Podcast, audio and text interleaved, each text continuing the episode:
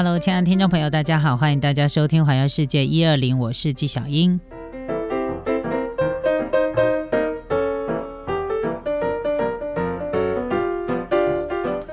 关于新冠肺炎的这个世界超级传染病呢，影响了全世界已经两年，要进入第三年的时间了。那这段时间呢，当然影响到，我觉得应该是多多少少都有影响到很多人的心情吧。有没有影响到我的心情呢？当然有。我虽然常常给我自己自由，就是加油、鼓励、打气，说没有关系，我们不能国外旅游，那我们可以国内旅游。但是国内旅游这样子。走了一圈、两圈、三圈之后呢，我还是很向往跟很期待国外旅游。然后，当然啦，这个因我想应该不是我，我不是第一个啦哈，所以应该很多人也都跟我一样。但是没有关系，我们还是可以在节目当中神游，好不好？我今天要跟大家来讨论这个话题哈。我觉得蛮有趣的啦。这个有趣的地方就是，我们来看看今年是二零二二年，那二零二二年的台湾人的旅游趋势是怎么样的呢？我们来看一下，有这样子的一个呃调查，好，那我觉得蛮有趣，很适合跟大家一起来讨论哦，因为。现在虽然疫情持续下去，但是我们知道传染病其实走到最后，它就是会变成我们必须要跟这个传染病和平共处嘛。就是它最后走那个下坡的时候，大概就是会这个样子。所以呢，不管是国民旅游，或者是全世界的观光产业，其实都已经。这个疫情走到一个很末端的一个情况之下，都已经开始慢慢的去恢复了。所以呢，旅游业者也针对了今年的观光旅游趋势来呃进行一个总体检。好，那这个总体检的结果就是呢，有超过七成以上的民众，好，在台湾百分之七十的人希望哦。今年可以有机会可以出国，我他当然你一定会说现在又没有禁止你出国，但是重点是现在你回来你去要隔离，回来要隔离啊，所以当然就不会有人出门嘛，好，除非你是那个商务客，就真的没办法为了工作。那一般如果是观光旅游的部分，我想应该是零啦，哈，没有人没有人因此而这样子出国旅游。所以呢，七成的台湾民众希望今年真的可以踏出国门，然后呢，有将近三成的民众，哈，呃，果然没有很乐观，有三成百分之三十的台湾人希望呢，今年的第二季就可以出国，第二第二季大概就是四月份开始。好，就是呃，这个四月份开始，呃，应该算是对对对，应该算四月开始一二三嘛，四五六就是第二季的时候呢，大家希望是真的可以踏出国门哈。但是老实说，纪晓英我本人没有这么样的乐观哦，我觉得比较有可能的大概会落在第三季到第四季哈，我不太认为会在第二季就出国。那当然啦，因为疫情的关系，其实也改变了旅客的旅游方式哦哈，比。比如说，我们来讲国内旅游的部分，因为毕竟我们在台湾还是相对的比较安全，所以国内旅游的部分呢，也都一直不断在推广。因为不能出国去，那你就只能国内旅游嘛。那现在就有越来越多的民众是支持政府可以采取。景点的总量管制，好，然后呢，也同意入场的时候可以比照国外出示这所谓的绿色通行证，好，那这一次呢是由雄狮旅游他们所公布的二零零二二年的旅游观光趋势报告，这当中呢，它分为了国民旅游跟海外旅游这两个部分，国内旅游的部分呢，有百分之七十四点二的民众，哈，这个超过七成已经开始规划二零二二年出游的计划。那旅游的目的地呢？以花莲、台东、宜兰是最热门的，果然都在花东地区。那么在后疫情的时代呢，许多的民众开始支持热门景点维持总量管制，还有旅游过过程。那也希望可以朝向非接触式的服务来转型。再加上因为防疫的需求，也同意说出入场所必须出示绿色通行证，包含了疫苗接种证明或染疫的康复后证明跟阴性的病毒检测。测等等，这个都是属于呃绿色通行证。好，那为什么会有这样的一个改变？一方面是因为当你没有办法国外旅游的时候，当你都留在国内旅游的时候，台湾就这么小，人就这么多，大家要去的地方也差不多，你就会发现说，你去到哪里人都很多。当人一旦多的时候，就会开始混乱，那混乱，垃圾就会变得多，动线也会整个被破坏，那你的旅游品质就不会太好。所以呢，就会有很多的民众开始支持，可以让这个景点有总量管制，你要限制来到这里大概有多少的人车，要稍微，因为以现代科技来说是可以是可以控制的嘛，所以大家也。渐渐的可以接受说，诶，我来到这个地方，我可以控制有多少人车进入这个景点。一方面是因为防疫需求，因为你只要不是太密集，你就不用担心那个病毒的流窜。另外一方面就是旅游品质也会相对的变得比较好。那大家可以各自的去选择自己要去的时段。好，那你也可以知道说你要去的这个时候是不是人很多，这个相对而言都会让你的旅游品质变得比较好一点。那再来就是非接触式的服务转型这个部分，那其实这也都是因为这几年防疫的需求，大家现在越来越能够接受说，我现在要到公公共场所去，去人多的地方，那我我能控制我自己，我没办法控制别人。那如果说你要去。这个户外，然后或者是公共场所的话，能够有这所谓的绿色通行证，比如说你餐厅开放的内用，要吃饭，它是一个密集室内的空间，或看这个演唱会、看表演。那你只要出示这所谓的小黄卡，就是你两种两剂完整接种的证明，或者是你曾经是武汉肺炎的患者，但是你好了，一定要有一个康复的证明，然后或者是阴性病毒检测这些相关的证明，你是一个健康的个体，那你才可以去参与这个所谓的公共活动。那现在大家也越来越能够接受，因为这是保护自己也保护别人的一种方式。那其实像这这样的一个。管制或者是像这样的一个规定哦，在国外，尤其是在欧洲国家，因为最早欧洲国家是传染到密密冒冒哈，他们很早就开始有这种，如果你要到你要去采买，然后你要到餐厅去吃饭，你要到公共场所去，你必须要。出示你的那个接种卡的证明，代表你已经接种过疫苗，然后你就是一个比较健康的个体，这样的一个情况之下，你才能够出，你才能够外出。哈，这个在国外呢是有这样的实施。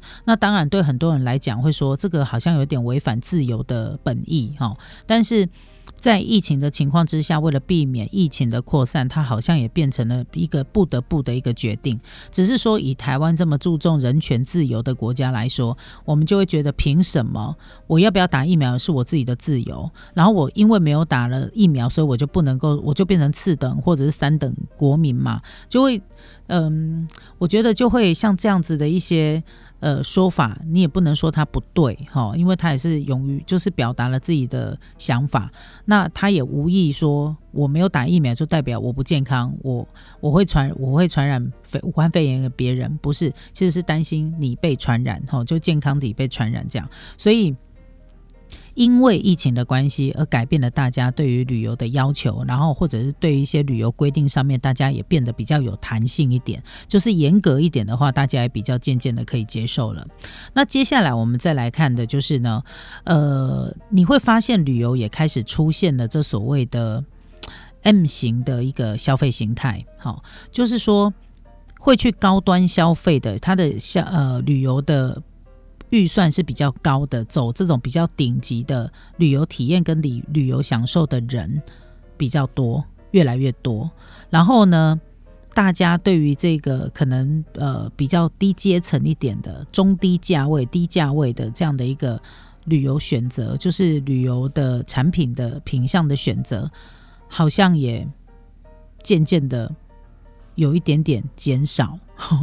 这个是代表什么呢？这个代表说，我们对于旅游的旅游品质的要求，我觉得消费者提提高了，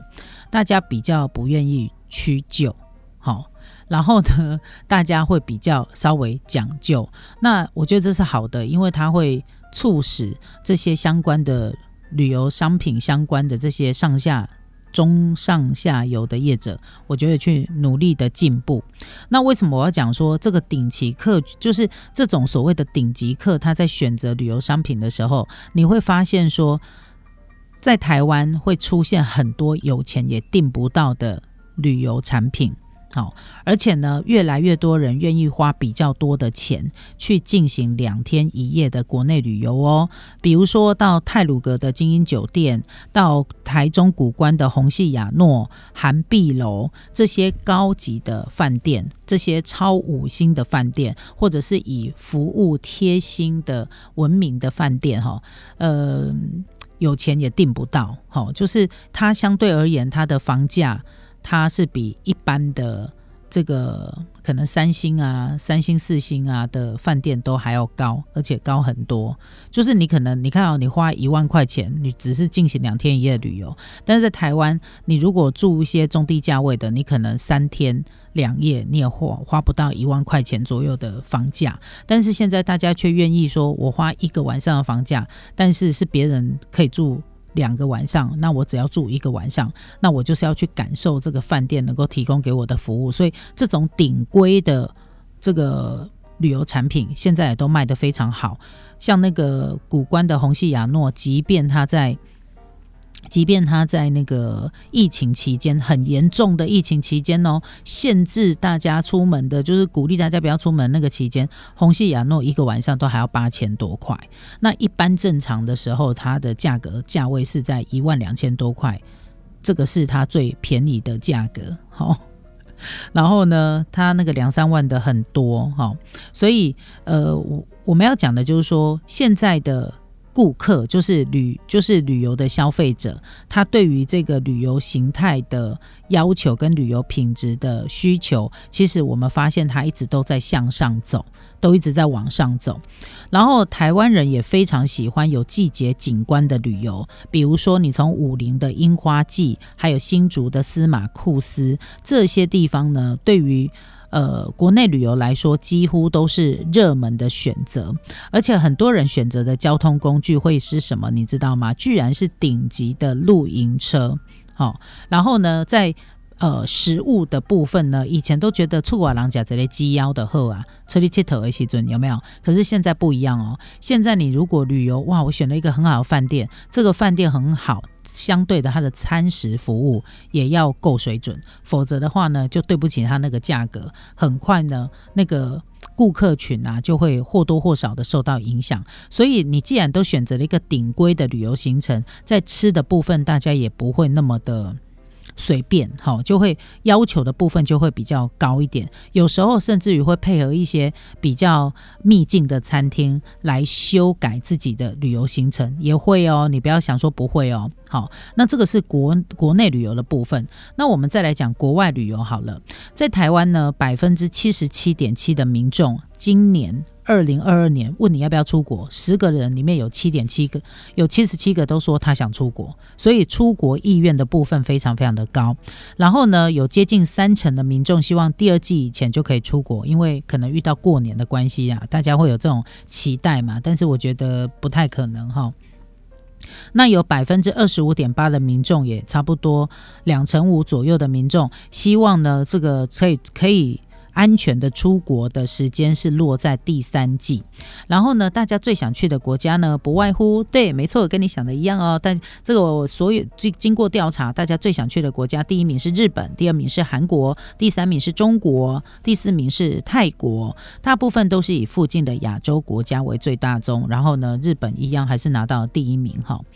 那当然啦，大家偏好的这个旅游的形式哈，其实因为疫情的关系，也都产生了一些变化。因为呢。过去民众选择团体旅游的比例，从二零一九年的百分之三十五提升为百分之四十四。那显示说，很多民众认为出国旅游的手续因为会变得更复杂，比如说要申办一些疫苗护照啊，出入境进行的 PCR 检测或快筛跟景点限制等等，所以呢就会觉得很麻烦。希望有旅行社协助代办各项的业务，在不会呃这个影响到自己出国的心情，所以呢选择团体旅游的比例。也变得比较高了。